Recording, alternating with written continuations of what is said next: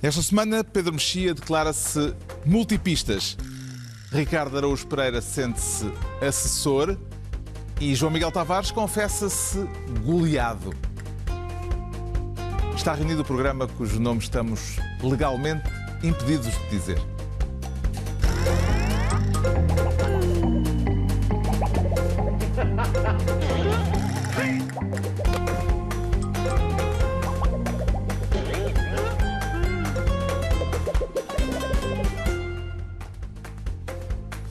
Ora viva, sejam bem-vindos. No final da semana em que foi conhecida a composição do novo governo, a Task Force, anunciada por António Costa para os próximos quatro anos e meio de maioria absoluta, uma legislatura que vai ter início num ambiente de incerteza absoluta a nível internacional. Falaremos do novo governo mais adiante, mas é impossível não dar prioridade à guerra na Europa, tanto mais que a invasão russa da Ucrânia fez agora um mês e, apesar do cortejo de horrores e sofrimento de que estamos a ser testemunhas, continua sem fim à vista.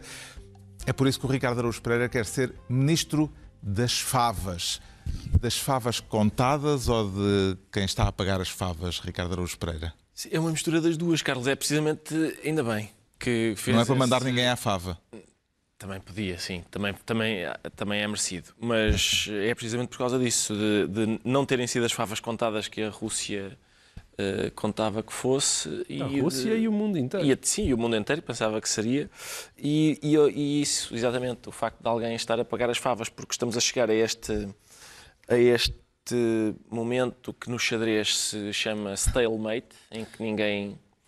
Eh, Ninguém, consegue fazer jogada Ninguém nenhuma que se consegue aproveite. fazer, exatamente, ninguém consegue fazer uma jogada que, que, que- que claramente ganhe o jogo, mas há gente que continua a, a sofrer, não é? Subscreve a ideia que tem sido repetida exaustivamente por comentadores das mais diversas proveniências de que Putin já perdeu a guerra. Eh, Não será isto equivalente àquele vai ficar tudo bem, muito repetido durante a pandemia? É capaz, é, eu abominava o vai ficar tudo bem, dito por pessoas que não tinham ideia nenhuma se ia ou não ficar tudo bem, e esquecendo que havia pessoas para as quais já não havia hipótese de ficar tudo bem. Contei para aí uma dezena de artigos em que. A dizer que ele já perdeu politicamente a título, guerra. Putin já perdeu, Perdeu a a, guerra, guerra. a Rússia já perdeu. E, e atenção, eu, eu não digo que não tenha. Que, que a gente não olhe para o conflito e não diga, ah, este homem ou já perdeu a guerra, ou nunca irá ganhá-la, ou politicamente já a perdeu, etc. Eu acho é que isso é capaz de ser um fraco consolo para as pessoas que estão na Ucrânia rodeadas de entulho e que continuam a ser. E que, e que- e que- Algumas não são, não estão só Algumas rodeadas, estão mesmo estão rodeadas de soterradas entulho, pelo sim, sim, entulho. mas, mas essas já não conseguem ler esses artigos, não é? Hum, e, portanto, é, à medida que o tempo vai passando e que se percebe que ah, talvez seja impossível ganhar, e, e mais uma- e há uma coisa ainda perversa, que é o facto da gente começar a perceber que é possível que o, que o exército russo não seja assim tão poderoso como a gente pensava que era.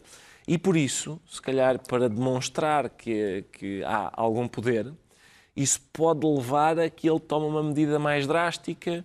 O facto do Kremlin claramente não, não saber bem o que está a fazer, coisa que ficou clara aqui neste erro de começar uma guerra eh, impossível de ganhar, também pode levar a que, lá está, pessoas que não sabem o que estão a fazer podem tomar medidas desesperadas.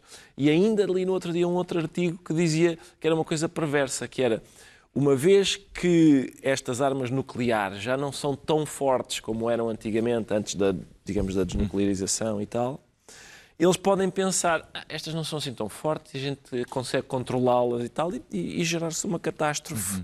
Em todo, em todo caso, há desta sexta-feira a notícia de que o Kremlin diz ter terminado a primeira fase daquilo que chamam a Operação Militar Especial e que agora se vão concentrar no Donbass. Isto pode ser o sinal de que há aqui uma espécie de recuo tático Ou eh, seja- e que poderá eh, estar eh, em fase de alteração tática esta ofensiva russa? Pois a, a nossa esperança é essa, ou seja, é que para salvar a face eles eh, façam uma declaração desse tipo, do género. Era mesmo isto que nós queríamos, portanto isto Foi a estava declaração tudo que fizeram. previsto, sim, estava Sim. tudo previsto. A questão é que as Vamos então- declarações de, Sim. de Moscou Não não, são para levar à letra, muitas vezes. Exato. Sim, mas há umas que já estão registadas e não era isso que os russos diziam no início, não é?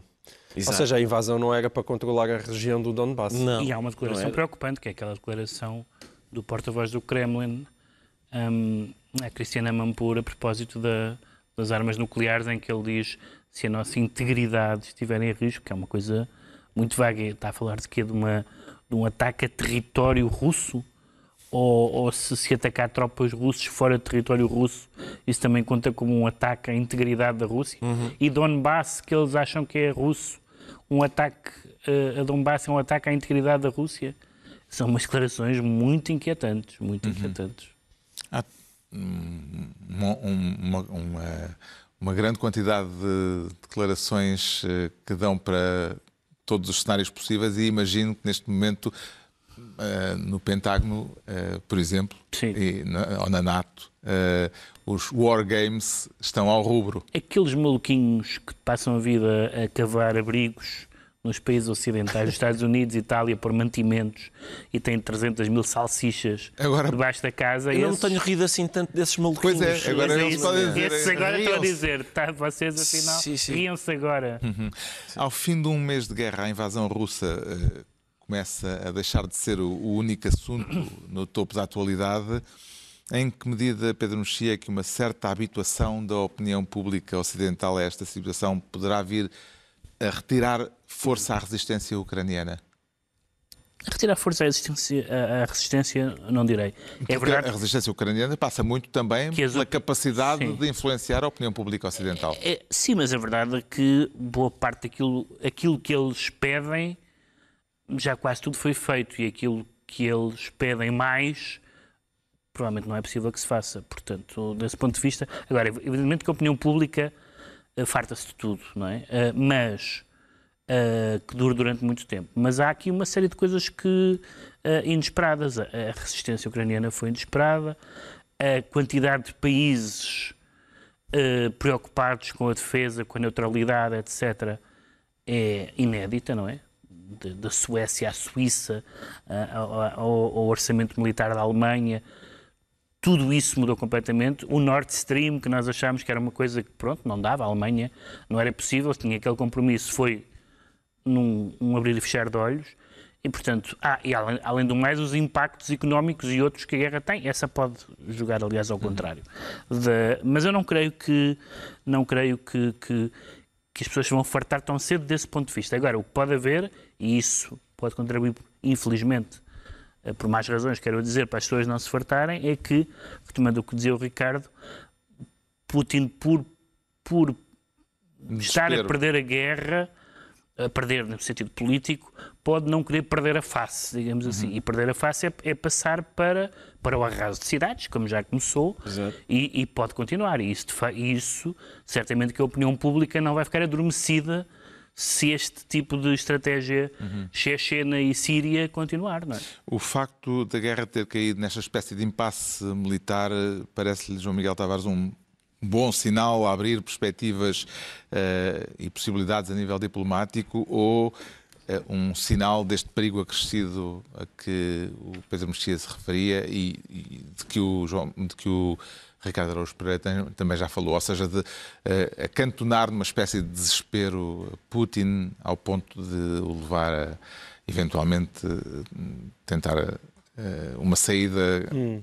através de uma loucura uh, com o recurso a armas químicas ou Sim. mesmo a, a material nuclear tático. Eu tenho dúvidas que isso vai acontecer, porque acho que a gente não precisa dessa loucura extra, porque aquilo que aconteceu já é suficientemente louco. Mas nós, ao mesmo tempo, eu sinto, paradoxalmente, que nós temos muito pouca informação sobre esta guerra. É, é uma coisa uh, que não, também não se estava à espera. Da mesma maneira que nós não estávamos à espera que, de repente, uh, a Rússia ficasse parada no terreno, a sofrer níveis de baixas gigantescas. Gigantescas, não é? Falam-se já hoje em dia em 10 mil mortos. Os próprios russos aumentaram, admitiram 1.500 mortos e 3 mil e tal feridos. Portanto, qualquer um de nós acredita que eles estão a mentir e, portanto, os números verdadeiros possivelmente aproximam-se mais daqueles que têm, que têm vindo, seja do lado da Ucrânia, seja do lado da, da própria NATO, que apontam 10 mil mortes, que é uma, uma, uma, enormidade. 10 mil mortes, já vamos em que? Oito generais? Uhum. Oito, oito, altas patentes, não sei se são todos altas, generais. Altíssimas patentes do, do exército russo, agora barcos afundados pelos ucranianos no, no Mar de Azov. Um, e isso tudo é muito surpreendente. Mas ao mesmo tempo as pessoas diziam uh, que iríamos estar informados desta guerra como nenhuma outra, não é? Porque qualquer pessoa tem um telemóvel, iria mostrar as imagens, iríamos saber o que é que se estava a passar. Mas na verdade é que não sabemos. Uhum. Não sabemos, por um lado, do lado russo, porque não só porque tem informação controlada, como porque expulsaram tudo o que era jornalista que, que estava em Moscou. Exceto um jornalista chinês que está Exato. embedded uh, na, em Mariupol. Mas, portanto, a informação é mesmo muito curta. Mas também pelo perigo de muitos de nós que que estão com a Ucrânia terem uma simpatia natural para as informações ucranianas que, que, podem não ser. É isso mesmo. É, aliás, natural que não Ou sejam fidedignas. Do lado russo não sabemos nada, do lado, do lado ucraniano sabemos a informação que é filtrada pelos ucranianos, que também é uma informação Sim. bastante apertada. E então nós não sabemos verdadeiramente o que se está a passar na Ucrânia.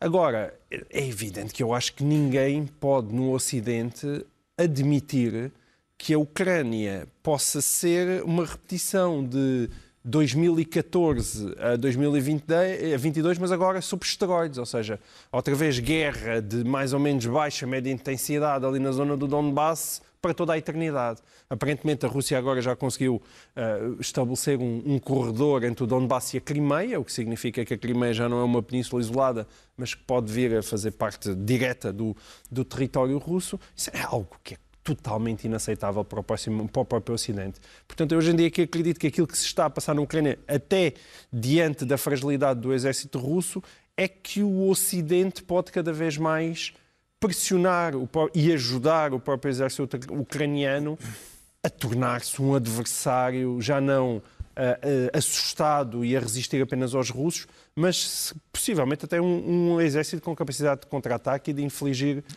baixas mais pesadas. O que, pelas informações ucranianas, está a acontecer neste momento? Terão cercado tropas russas nos arredores de Kiev. Os russos estão com dificuldade de progressão no terreno porque começa só de gelo e, portanto, há muita lama. Há muita lama portanto, sim. é impossível avançar. E, e, com, e, com, legiões internacionais, como aquele existe. Quer dizer, eu já, eu já vi gente, os portugueses com, estão no meio da Ucrânia com uma bandeirinha de Portugal no uniforme, americanos com bandeirinhas uh, americanas no uniforme ucraniano. Quer dizer, daqui a nada também podem lá estar, uh, os, os, o Ocidente pode, e os americanos podem estar a fazer o mesmo que os russos faziam no, no Donbass aqui há uns anos, não é? Ou seja, pode chegar a um ponto em que, de certa maneira, uh, há, pode haver tropas já de, de, ligadas aos serviços secretos ou, ou tropas especiais a combater no território ucraniano. e, portanto, embora a Ucrânia aos poucos esteja a sair das notícias, eu acho que ainda vai dar muito que falar nos tempos mais próximos. Entregamos ao Ricardo Araújo Pereira a pasta de Ministro das Favas.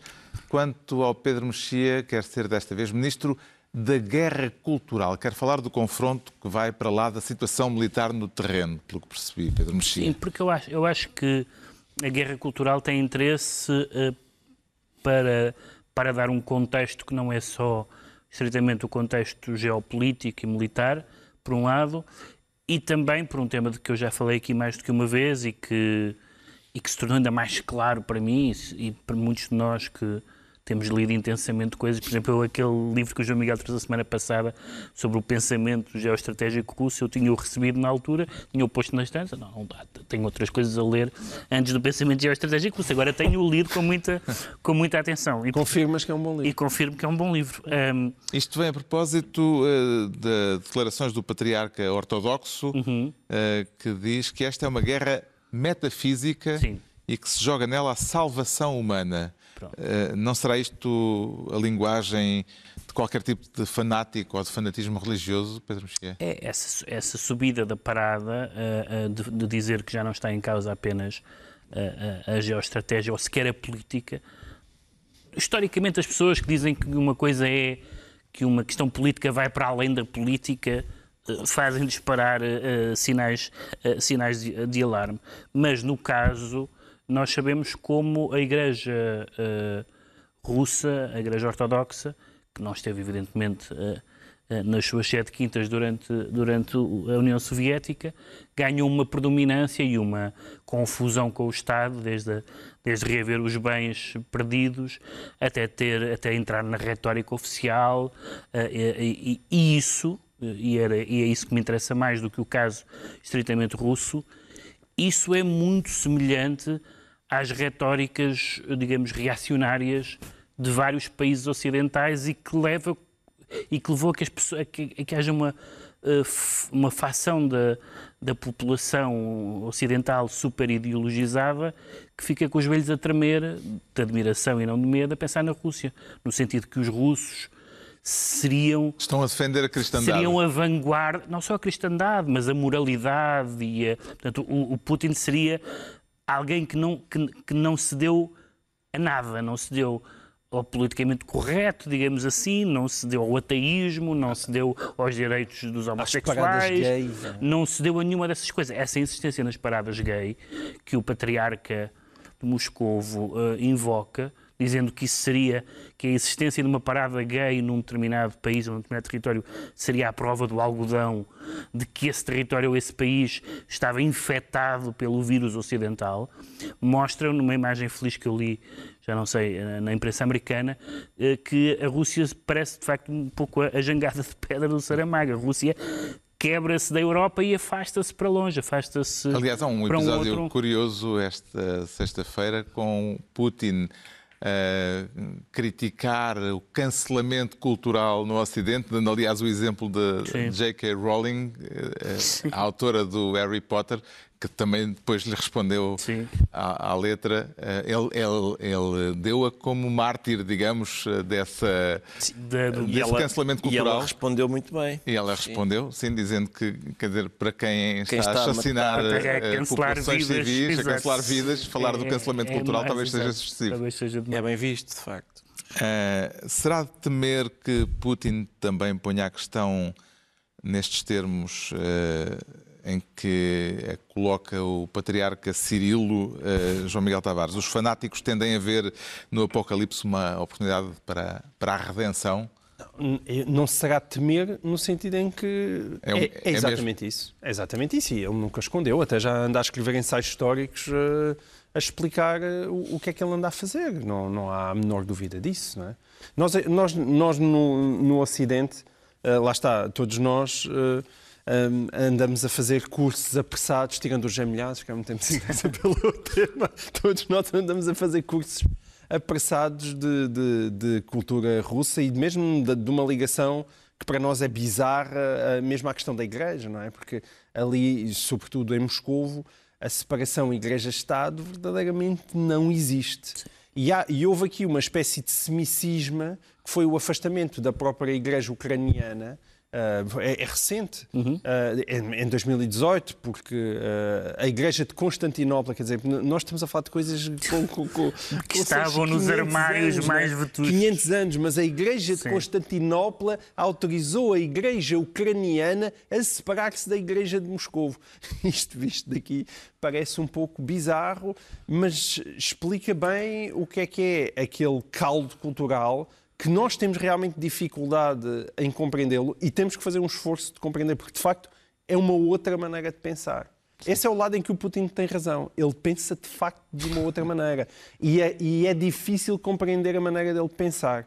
Agora, Uh, Agora, no caso específico compreendê-lo não significa nenhuma espécie de condescendência. No caso específico dele é, é, difícil estabelecer a diferença entre a, a, separação entre a convicção e o cinismo, não é? Sim, não. é bastante Até difícil. Porque há ali um caldo cultural soviético, claro, exatamente, é, exatamente. KGB, Com certeza. que Sim. influencia não, muito não sai, também aquelas, não sai no duche, aquelas é atitudes. Não é? Que, o facto de estarmos aqui nesta ponta da Europa falo sentir-se um pouco mais aliviado, uh, apesar de ah, tudo, Ricardo Araújo Pereira. Carlos, eu uh, ficava um pouco mais descansado, não totalmente, mas um pouco mais, se de facto acontecesse como na Jangada de Pedra e a, e a, e a Península Ibérica aproveitasse para se desprender da, da Europa, descia-se o Atlântico e se fixasse num ponto aqui distante entre a África e a América Latina. Ficava um pouco mais descansado. Já somos, a nível energético, já somos uma Jangada de Pedra, já, porque sim, esta sexta-feira... Também acho que, menos para São Jorge, menos para São Jorge, onde dizem que também não está bom. Queria aqui meter um, um atalho só para ah, que já sobre somos energia. Uma, na, na, sim, já somos uma jangada de pedra, porque esta sexta-feira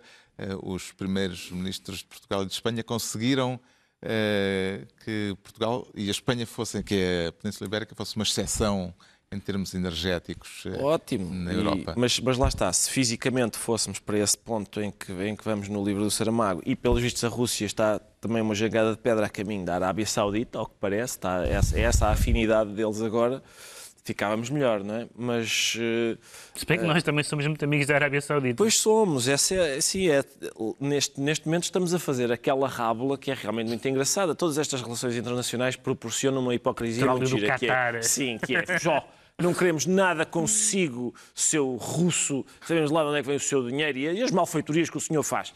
Vamos então aos nossos amigos ali do Qatar e da Arábia Saudita, que se esses Vamos são ali às incorruptos e- monarquias absolutas. Exatamente, vamos às, monarquias abs- absolutas. Neste caso, o problema não é de onde é que vem o dinheiro, é é para onde é que vai o dinheiro. É essa a questão que faz com que haja eh, eh, sanções, é para que o dinheiro depois não vá, Não vá alimentar para- o esforço de guerra Exatamente. da, da Rússia. Pronto, o Pedro Mexia fica então Ministro da Guerra Cultural. É a altura de mudarmos de assunto, porque a vida doméstica continua. Daqui a pouco falaremos do novo governo.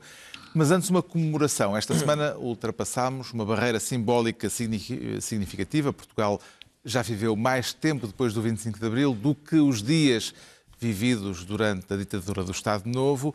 E com este pretexto tiveram início as comemorações oficiais dos 50 anos da Revolução, que se completam em 2024, o que leva o João Miguel Tavares a querer ser ministro dos 17.500 dias, os dias já vividos depois do 25 de Abril. A festa, do seu ponto de vista, João Miguel Tavares, justifica-se ou merece-lhe objeções? Não, a, festa dos 50 anos do 25 de Abril certamente que se justifica e fico muito contente que ela seja Mas feita. dos 50 anos comemorados a partir desta semana. Isso, pronto, enfim, podemos dizer que começar 25 meses antes dos 50 anos do 25 de Abril, ah, mas de qualquer forma pode ser um bocadinho excessivo ou não, mas ah, não, na- nada contra. Celebrar a liberdade é sempre bonito, desde que. e façam bons livros e organizem boas conferências e bons colóquios.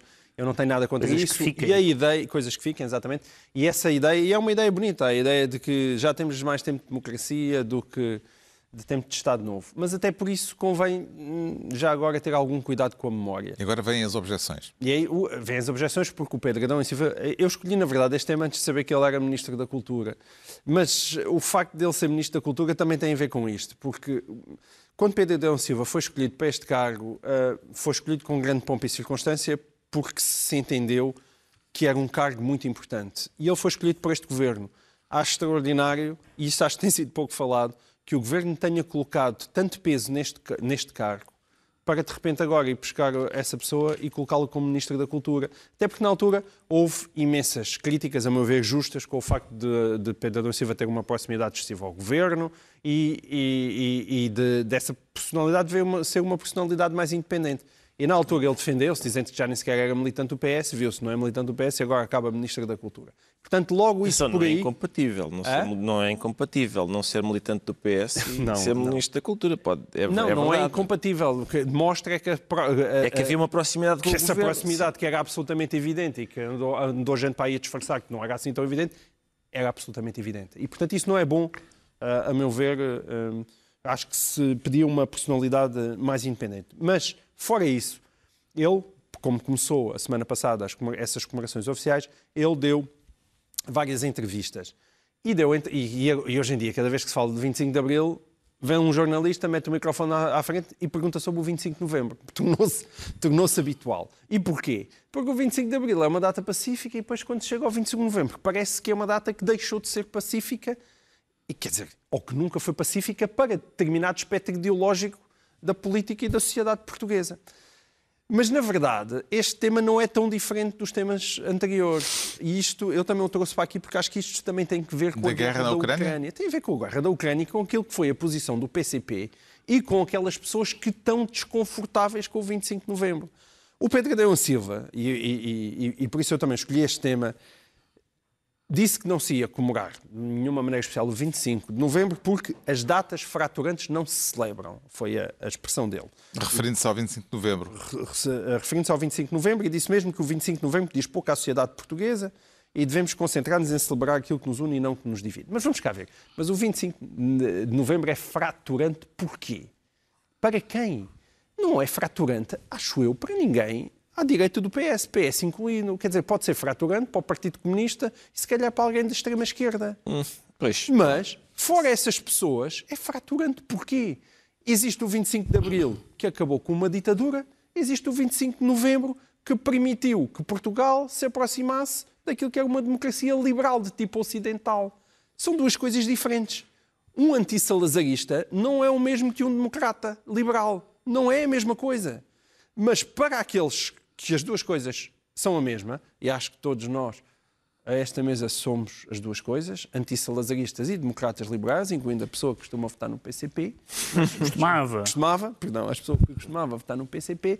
E essas pessoas celebram o 25 de Abril, com certeza que o 25 de Abril é uma, uma, uma, data simbolicamente mais importante, mas não tem que ter vergonha do 25 de Novembro. Estar o Presidente das Comunidades a dizer, ai meu Deus, é uma data fraturante. Não, não é fraturante. É fraturante para os partidos e para as pessoas que não acreditam na democracia do tipo liberal incluindo o PCP. Vai e essa é só a ironia final. A que foi José Miguel Júdice quando disse que dizer que já vivemos mais tempo em liberdade uh, do que o tempo da ditadura é um equívoco, um erro mesmo. Creio que ele disse que era um erro, porque só se pode falar em liberdade a partir do 25 de novembro.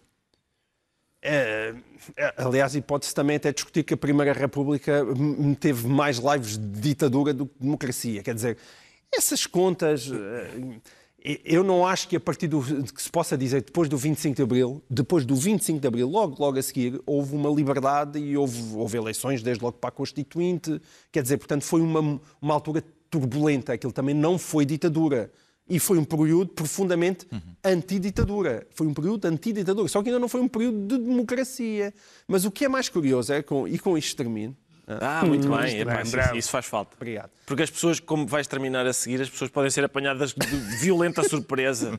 Ainda bem que dizes isso. E com isto termina, a ironia nisto é que o próprio PCP, eu, eu juro que tive que ler aquilo muita, mais do que uma vez, porque eu no início nem sequer percebia o raciocínio. Hum. Estava contra essa contagem. Não com os argumentos claro. do José Miguel Júdice, mas com o argumento de que, espera lá, mas isto não vamos cá dizer que houve uma revolução e que a partir daí há só um novo tempo, porque depois dessa revolução iniciou-se uma contra-revolução. Isto são palavras do PCP em 2022. E, portanto, as conquistas de Abril têm aos poucos vindo a ser destruídas. E é por isso, por o PCP continuar a dizer isto em 2022, que é importante a gente lembrar do 25 de novembro e continuar também a celebrá-lo. Parece-lhe pertinente comparar, Ricardo Araújo Pereira, o peso simbólico do 25 de abril com o do 25 de novembro? Não. Não me parece. Mas eu não estou a comparar e acho que não me parece simbólico. a ninguém. Não estou acho a comparar pesos simbólicos. Sim, certo, acho certo. é que apenas o nosso próprio, não, o nosso país não tem medo dele. Certo, é medo. o nosso país inteiro não compara. Tanto que 25 de abril é feriado e 25 de novembro não é. Certo. E depois, eu acho que eu admito uh, críticas ao PCP nesse ponto, ou seja, no ponto em que o PCP diz que uma coisa é comemorar o 25 de Abril e não se deve misturar isso com esta história dos dias uh, que vivemos em liberdade já se terem superado os dias que vivemos em ditadura. E acho que é criticável essa posição do PCP, porque o que o PCP está a dizer é que o 25 de Abril, digamos, imaginem que o, que o espírito do 25 de Abril, a data 25 de Abril, teria vergonha, se as datas pudessem sentir vergonha, teria vergonha do regime que nós temos hoje. Exatamente. Porque não é o regime que o 25 de Abril sonhou. Eu não subscrevo essa ideia. Eu acho que o regime que nós temos hoje uh, é uma democracia, é, é, vivemos em liberdade e isso devemos ao 25 de Abril. Atenção. Um, e depois, acho que não é, não, são incomparáveis as datas, porque uma data pôs fim a 48 anos de uma ditadura, não vou descrever a ditadura, não vou descrever a, a, a, perseguir, torturar e matar pessoas, não vou descrever um campo de concentração no Tarrafal, uma organização paramilitar da juventude, uma milícia fascista, um, a, quer dizer, a pobreza, a, falta de liberdade, não é preciso, não é? Portanto, tu, há uma data que fez isso que é o 25 de Abril. E nessa, e é, vamos recapitular, portanto, 25 de Abril. Tu que és um homem com rigor de linguagem certo. e que amas o rigor da linguagem, eu não estou aqui, a, o argumento não é que o 25 de Abril é maior ou menor ou que o 25 de Novembro é maior que o 25 de Abril. O argumento é dizerem que o 25 de Abril é uma, o 25 de Novembro é uma data fraturante, não, não, que as eu, datas eu, fraturantes não se pois, celebram. Mas eu, eu não, é eu, eu, não concordo com esse argumento de que ah. as datas fraturantes não, não se celebram. Não, não, vejo porque é que isso. Até porque o próprio 25 de Abril, não, sei se conhece, não sei se não conhece pessoas para as quais é uma data fraturante. Eu conheço algumas. Hum. Mas vamos lá recapitular então. 25 de Abril, não é? Dois lados em contenda. De um lado o MFA, do outro lado o Estado Novo. De um lado uh, Saraiva de Carvalho, Hotel Saraiva de Carvalho e Salgueiro Maia, do outro Américo Tomás e, e Marcelo Caetano. perdeu este lado, exílio para o Brasil destes dois senhores. A seguir, 11 de março, de um lado, Spínola e o, e o do outro lado, sei lá, o terceiro governo provisório, que tinha independentes, tinha o PPD, tinha o PCP, tinha o PS, perdeu o senhor Spínola e o, M, e o exílio para o Brasil. 25 de novembro, de um lado, Grupo dos Nove, Conselho da Revolução, Costa Gomes, Ramalhianos, etc. Do outro lado, quem? Quem eram os comandantes do outro lado? Quem eram? Não sei, ninguém, Eu também não. né? As pessoas, o João Miguel acha, o João Miguel sugere que era o PCP. Estás com a tese da inventona? Não estou, não. Não estou. Eu, eu- ninguém, eu não sou negacionista do 25 Não, estás a dizer que ninguém se chegou à frente ao final do Estou dia. a dizer Mas que houve, ainda houve, não houve, há- houve uns soldados que fizeram umas Houve coisas. pessoas é que chegaram houve, atrás. Exatamente. Houve Houve não, é que não, esse- mas houve há- é que esse tenha chegado essa atrás. tese é polémica, de se terem chegado atrás. Vocês, para, para vocês, certeza- com certeza que é polémica. para acreditarmos na tese de que houve quem se tenha chegado atrás, é preciso acreditar que o PCP patrocinou um golpe de Estado sem Não, comando não, operacional. Não, não é disso. que está- Não é isso. E, portanto, 25 de novembro é mais ninguém, complexo. não Não, só isso é ninguém foi exilado para o Brasil, houve uns paraquedistas, não só ninguém Mas foi. representou o fim do verão. Calma, calma. comparar, comparar não faz sentido Mas eu- nenhum. a, minha, a pergunta que me fizeram foi de comparar. Mas nós estamos todos de acordo que não há comparação. Houve, houve não, ninguém foi exilado para o Brasil, o PCP estava no governo e assim permaneceu. permaneceu. E mais, o Álvaro Cunhal, como sabem, disse que a esquerda militar, que é a entidade difusa a que se atribui o. eh, o lado, um dos lados beligerantes no, no 25 de novembro era sectária, aventureira, era, acusou de, lá está, de aventureirismo, divisionismo, impediu uma solução política para, para a questão das Forças Armadas, que foi isso que o 25 de novembro Então, resolveu. então, o que tu acabaste de dizer é não há polémica nenhuma, portanto celebre-se o 25 de novembro porque Não, até não. o PCP concorda. Eu, mas repara, eu, o que eu Não, acho o é. PCP acha que é uma.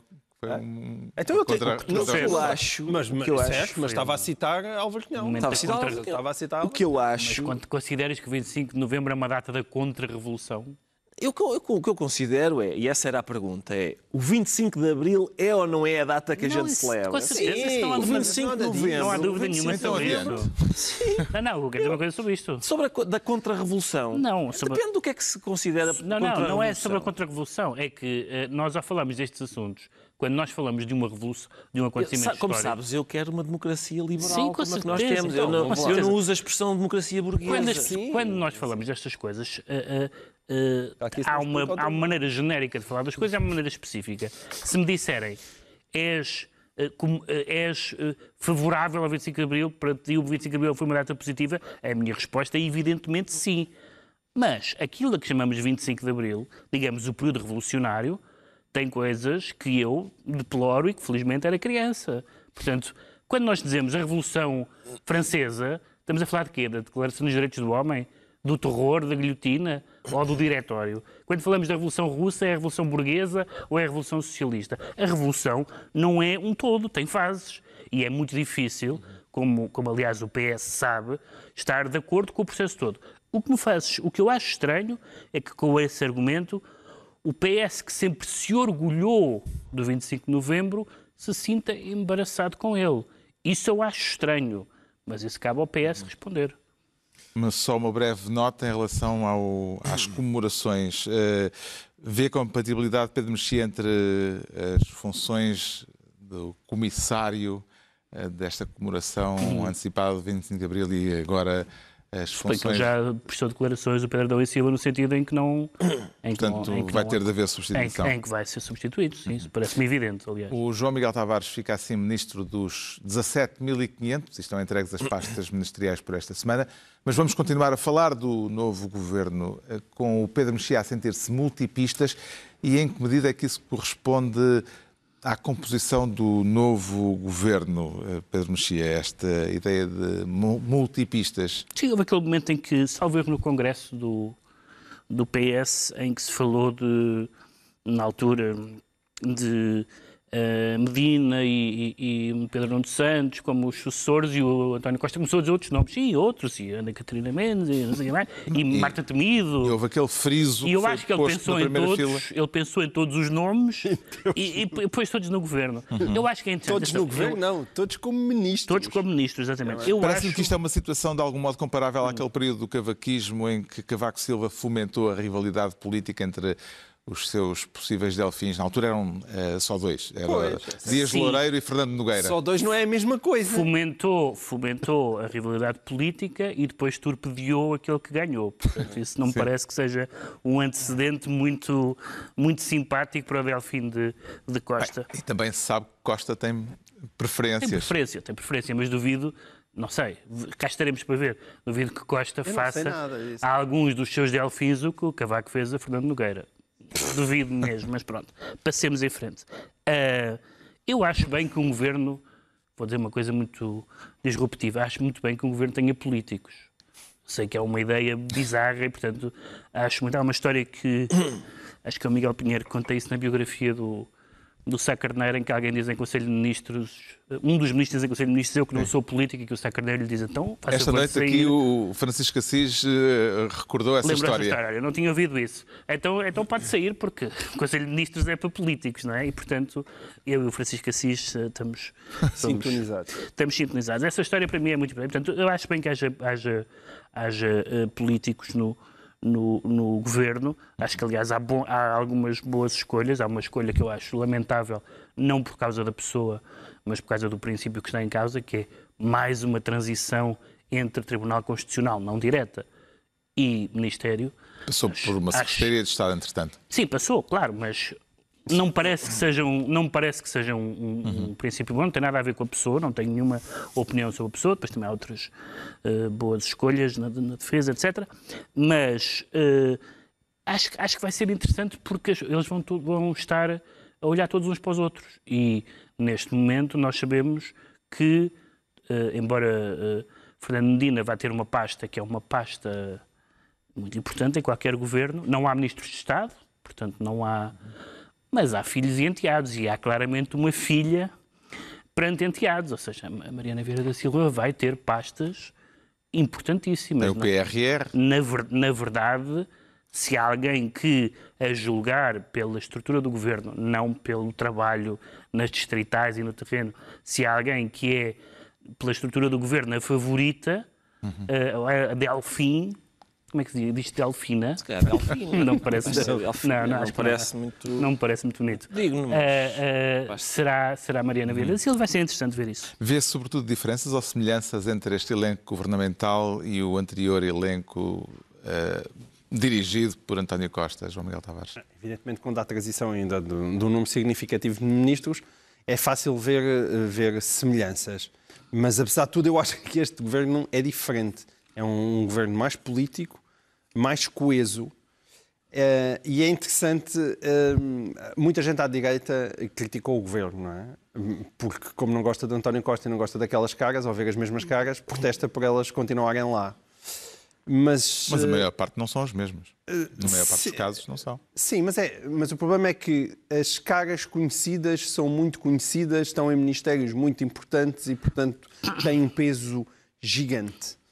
Mas eu alertava as, as pessoas à direita é para o seguinte: é. Eu não concordo nada com o PS e discordo profundamente de qualquer uma daquelas pessoas, ou de boa parte daquelas pessoas, mas agora imaginem o que é que seria um governo hoje em dia do PSD e do Rio Rio. É porque nem de perto, nem de longe, o PSD hoje em dia tem quadros com aquela qualidade. Não tem. Basta Não ver a bancada. Basta ver a Não tem. E esse, e esse é um problema. E esse é um problema. Ou seja, hum, são políticos profissionais, mas são pessoas com muita tarimba e muita competência no sentido da defesa dos interesses do PS. E, portanto, está ali uma máquina eh, que pode impor respeito. Se bem que a João Miguel a escolha para líder da bancada parlamentar não é assim. É Vamos dizer. brilhante Dias. Exato. Não vou dizer brilhante porque não se casa com o nome das pessoas, mas é- é meio- mas realmente, Sim. enfim. Sim. Mas, também vou, princípio- mas, quer dizer, mas o problema é que em princípio vai ter pouco que fazer. Mas é isso, sim. Mas, atenção, mas também a maioria Antó- absoluta. António Costa levou-os todos para o governo, não é? E isso sim é fascinante. É, é- é que não são dois, são pelo menos cinco. Eu que, eu que estou lá em casa Mais a ver o o Costa Silva. que ando entretido a ver o Succession, aquilo parece o de facto o Succession, a série da HBO em Portugal, em que o patriarca já que pensa, bom, tenho que um dia ir-me embora, e coloca toda a gente ali, semia à bolha, porque não tem bem a certeza quem é que há de ficar a a tomar todos, conta. como E acho que os- série? Acho que os pode lixar a todos e no final que valor- conclusão, afinal vou eu continuar. Que valor é que atribui Ricardo Araújo Pereira ao facto deste ser, eh, em Portugal, o primeiro governo paritário, Muito. com muito. nove mulheres e nove homens? Exato. Claro. Tá, espero que se torne normal, que a gente deixe de comentar isso. Também já estava farto de fazer pouco sempre só de homens, só de homens. Eh, vale a pena. Também eu quero, acho que é, acho que é muito importante como, como exemplo, como referência para as meninas, elas poderem ver que as mulheres também vão fazer figuras parvas no governo. Não são só os homens que fazem figuras parvas. Acho que isso estava a prejudicar muito a imagem. E é, acho que é, é, e é, é bonito ver que é um governo paritário com ministras. Chama-se ministras. Eu, porque eu, atenção, eu, ainda, eu já estava vivo quando Maria de Lourdes Pintacilgo foi designada a primeiro-ministro. Portanto, é- é- no meu tempo de vida, passámos de ter uma primeiro-ministro para nove ministras. E é- Mesmo com, com a palavra... A palavra tem masculino e feminino. Embora Maria de Lourdes Pintacilgo assim. continue a ser a única primeiro-ministro. É, a única primeira-ministra. sim, mas, eh, mas é mesmo desse de ponto de vista. Sim, e é, e é- lá está, porque a palavra tem, tem masculino e feminino, por isso é para usar. É, é assim. Essa é a parte que te interessa Não mais, é. da questão da paridade. Mas, não, não, é um bónus. É, Eu acho que o, eu- acho que eu- eu acho que o Ricardo que está a foi fazer uma blague com o facto presidente, de presidente não é? ser uma Não, não, palavra. isso já falámos aqui várias vezes. Sim. Presidente é uma palavra, Uma que é palavra uniforme. unigénero. Isso essa, sim, essa é uniforme. Mas, mas eh, eu lembro-me de, de, de, de se chamarem a primeiro-ministro à, à Maria Luz da Silva. É um absurdo. Ficou esclarecido porque o Pedro Mexia se declara multipistas quanto ao João Miguel Tavares. Diz sentir-se goleado e a partida era a doer ou era um jogo a feijões? Por acaso pensava-se que era um jogo a feijões e de repente é mais uma dor para o senhor do costume. Quero falar da- do senhor do costume. Quero falar da repetição das eleições no Círculo da Europa, em que o PSD ficou afinal sem nenhum É deputado. incrível. Que lações é que tira deste episódio? Não, o, o mais giro é que Rui Rio fez declarações antes desse momento. Sim, muito boas. Ele disse que, eh, que achava que, que, que isto era difícil isto acontecer, porque o mais provável era voltar a ser um a um, mas que, perante a atuação do PS, que, ehm, que- e, e atribuiu ao PS a responsabilidade pela repetição das eleições, Se há um castigo. é, exatamente. O PS merecia levar uns 2-0 agora de castigo, diz Rui, Zé- Rui Rio. Portanto, eram dois deputados para o PSD e zero para o PS. Tradicionalmente Ora, curiosamente, é, é um, um, não é? É, a repartição isto dos parece o dos Itália e. Macedónia do Norte. Eh, mas, de facto, o que aconteceu foi, mais uma vez, Rui Rio enganar-se catastroficamente. Vá-se lá saber porque os portugueses não perdoaram o facto de terem ficado mais um mês e meio eh, sem, sem governo. E, o espantoso é que António Costa acaba com 120 deputados. E, e a um apenas da, da maioria perde, absoluta. o PS E- e- perde. Não, a um da a um maior da, maioria da maior, da maior maioria absoluta Maioria absoluta. de, de José Sócrates. relação a... Não, mas perde de uma maneira incrível, porque o PSD teve a mesma votação mais ou menos que em 2019, que é que agora tem 72 deputados e em 2019 tinha, tinha tido 79. Portanto, é uma perda de, de 10% da bancada, é impressionante. Este terá sido um dos, um dos últimos momentos da liderança de Rui Rio. Eh, o que é que este capítulo final acrescenta, Ricardo Araújo Pereira, ao legado de Rio à frente do bom, PSD? Vem acrescentar mais do mesmo, na verdade, é muito coerente até ao final, mas eu queria. Há aqui uma. Não sei se vocês se lembram que quando, quando foi, quando, na altura das eleições, muita gente disse: é pá, as pessoas olharam para as sondagens, pensaram que estava renhido, então votaram a mais no PS para, para compensar e foi por isso que foi a maioria absoluta. Se depois das eleições as pessoas Já tivessem soubessem. pedido votar outra vez, se calhar já. Estas já sabiam. Esta gente já sabia verdade, é verdade. que já havia maioria absoluta do PS e eles resolveram mais dois deputados, veja a maioria absoluta, acho que devia ser maior. Atribui significado ao facto da maioria absoluta ter ficado ainda mais folgada, Pedro Mexia? Eh, Antes de mais, eu conto esta expressão liderança de Rui Rio, acho que só, só num sentido muito, muito eh, maquinal é que isto foi uma liderança, isto foi uma, uma catástrofe. A maioria absoluta mais folgada seria, teria uma leitura talvez um pouco mais política se fosse maior que a do Sócrates, ou igual, portanto não, essa barreira psicológica não foi ultrapassada. Não faz muita diferença ter uma maioria absoluta curta ou grande, porque nós não somos um daqueles países como a Inglaterra, em que quando alguém tem uma maioria diz assim, bom, isto é uma maioria muito curta, a pessoa tem 20 deputados e como eles pensam pela sua cabeça, uh, podemos não ganhar as votações. Portanto, uma maioria absoluta por um, em Portugal é uma maioria super estável. Está seguríssima. Já sabemos porque é que o João Miguel Tavares se anuncia goleado, agora vamos tentar perceber... Rapidamente, Rapidamente, exatamente. Já, já sabe, já está, já está amestrado. Vamos perceber porque é que o Ricardo Araújo Pereira se declara assessor. É por convicção ou pela necessidade de ganhar a vida? Oh, Carlos, pode ser. Bom, convicção não me parece. Eh, acho que a fome é negra, isso toda a gente sabe, Com não é? A fome é negra, mas eu não sei se uma, deputada, uma ex-deputada. Sim, quero falar da ex-deputada eleita pelo PAN na legislatura anterior, que Vai ser assessora do Chega. Uh, sim. Uma ex-deputada. Rodrigues. Não tem saídas profissionais à sua disposição. É ex-deputada, em princípio não há ninguém que a queira e ela tem de ser assessora jurídica do Chega. Não sabia, não sabia. Será Mas... que ela poderá conjugar a militância antitourada com as posições do Chega que declara Mas... ser contra todas as ameaças da ideologia animalista? Oh, Carlos, as pessoas. Isto é o que diz têm... o programa do Eu Chega. sei, e as pessoas têm olhado para este assunto desse ponto de vista que é. Então, como é que a Cristina Rodrigues se vai. Mas, meus amigos, e o contrário? Como é que o Chega contrata esta senhora? Vocês imaginam que se o PAN se o PAN contratasse para assessor jurídico um forcado do aposento da moita, as pessoas diziam: é pá, como é que este forcado. Não, diziam: pá, como é que o, como é que o PAN está a contratar?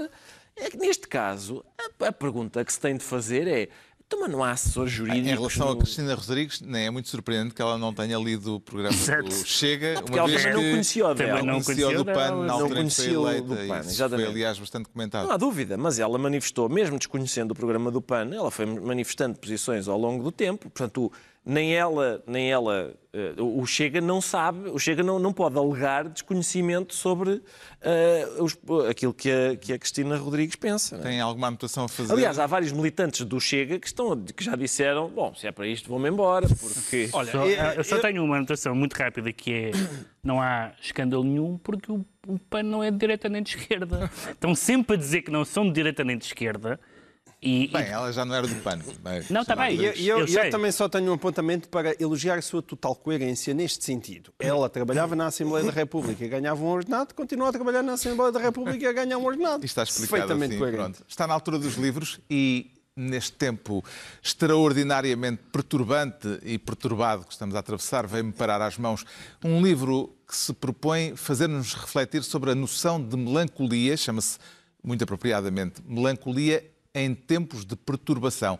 É um ensaio de uma autora holandesa, de que não vou saber dizer corretamente o nome, um ensaio que começa por ser um estudo sobre um estado de espírito, a melancolia, um estado de espírito encarado de forma paradoxal ao longo dos tempos, foi considerado uma tentação demoníaca, diabólica na Idade Média, foi celebrado como uma marca do gênio pelos românticos e ganhou, entretanto, um nome menos poético, chamamos-lhe hoje depressão e tratamos-la com comprimidos. Uh, e depois de uma primeira parte em que é feito este estudo da melancolia ao longo dos tempos, a segunda parte do livro procura encontrar respostas em vários pensadores. Não se trata de autoajuda de forma alguma. Uh, procura respostas para o modo de lidar com este estado de espírito que tanto pode ser extremamente criativo como profundamente destrutivo. Melancolia em tempos de depressão, de, vou arriscar-me afinal a dizer o nome, Jock Hermsen, a edição é da Quetzal. O João Miguel Tavares traz um, esta semana um catálogo é, de uma exposição. Sim, isto é um catálogo de uma exposição que está até 15 de abril no pavilhão 31 do Centro Hospitalar de Lisboa, o antigo uh, Júlio de Matos.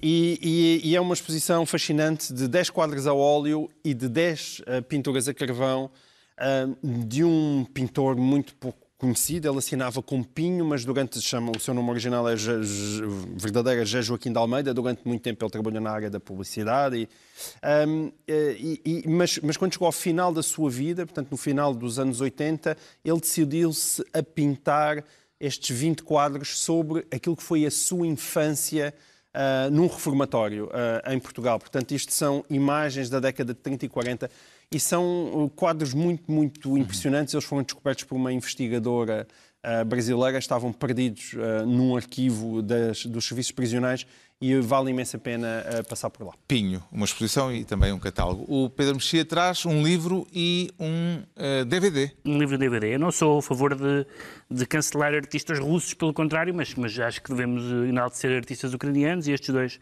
são, do, são duas figuras notáveis nas suas respectivas artes. O Sergei Loznitsa no cinema fez o ano passado o filme O Funeral de Estado sobre a a morte, um filme de montagem sobre a morte, sobre o funeral do Stalin, e o Ilya Kaminsky, que é de origem ucraniana, cidadão americano hoje, e que teve um livro de muito sucesso há, há dois anos, talvez, ou há três anos, chamado Death Republic, e que tem este livro chamado Dancing in Odessa, o Sergei Loznitz, este filme chamado Donbass, e são, uh, filme e livro são uh, abordagens ao, ao, apocalipse, ao grotesco, aos fantasmas da Segunda Guerra Mundial e também a um incrível sentido de resistência. O eh, Ricardo Araújo Pereira traz uma coleção nova. Nova, sim, uh, tem de ser telegráfico. Telegráfico. Nova coleção de poesia das edições 70, Stop. Chama-se Rosa Esquerda, Stop. É melhor sem Stop, demora mais. Rosa Esquerda é um verso do, do Herberto Helder. É também o título de um livro do Ramos Rosa. Eles eram amigos, não sei qual homenageou qual citando, é um caso para Pedro Messias deslindar.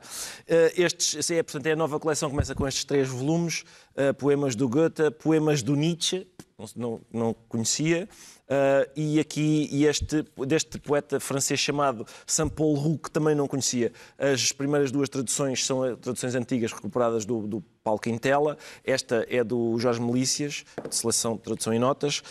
Um, são, a coleção pretende publicar poetas ou inéditos em português ou que já estejam um, há muito indisponíveis. E aqui está, este, sobretudo, interessou-me imenso o francês, não conhecia, são poemas em prosa um, e a tradução do Jorge Melícias e a biografia final são muito úteis para ignorantes como eu. Livros uh, pretos. Está concluída mais uma reunião semanal, dois a oito dias, à mesma hora, nova reunião do elenco de sempre, Pedro Mexia, João Miguel Tavares e Ricardo Araújo Pereira.